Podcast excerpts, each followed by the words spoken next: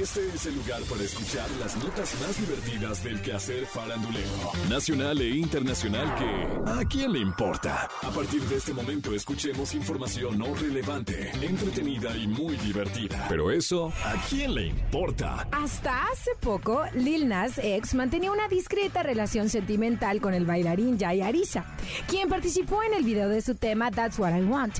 Una vez desvelada la identidad de su galán y ahora que ya no andan, ya no tiene tanto reparo en hablar públicamente sobre esta historia y ha asegurado que todavía tiene esperanzas de una reconciliación. Lil Nas X ha confesado que está muy enamorado de su ex y que aunque de momento prefiere centrarse en su carrera, está convencido de que tarde o temprano ambos retomarán esta historia de amor. Al respecto dijo, es sin duda la mejor persona con la que he estado nunca. Si está destinado a ocurrir, seguro que en el futuro regresaremos. La vida es muy larga, pero si este par de enamorados o no, eso a quién le importa. Hace unos días, Yuridia estuvo como invitada en el programa Pinky Promise que conduce para su canal de YouTube la ex integrante de Jeans, Carla Díaz. Ahí Yuridia reveló que tras quedar seleccionada en la academia, tuvo que fingir que estaba feliz. ¿En serio? ¿Qué? Y es que no sabía si realmente quería participar en el reality musical que la llevó a la fama. En esa ocasión no se mostró muy feliz al momento de saber que había sido seleccionada para participar. ¿Por qué? Y es que al momento de audicionar, ella no sabía de qué se trataba la academia. Y es que en ese entonces ella vivía en Estados Unidos y el programa no era transmitido ahí. Dijo que no sabía cómo debía reaccionar, pues veía que de la felicidad algunos hasta se tiraban al piso, imagínate.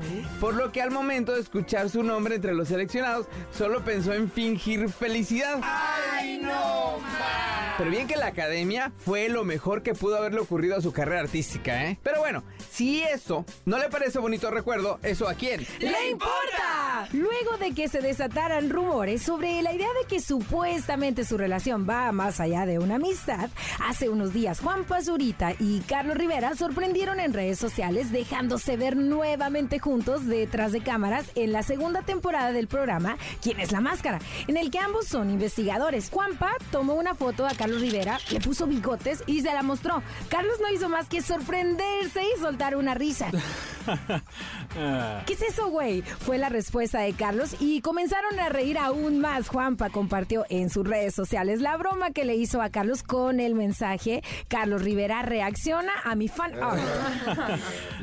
y volvió a dar de qué hablar nuevamente en redes sociales sobre su cercanía. Aunque cabe señalar que ambos se lo toman con humor, pues están muy enamorados de sus respectivas novias. Bueno, pero si a Carlos Rivera le gusta el arte surrealista, o iconoclasta de Juan Pazurita, ¿eso a quién le importa? Carla Díaz saltó a la fama tras su participación en Jeans. Ella es la conductora de Pinky Promise. Ok.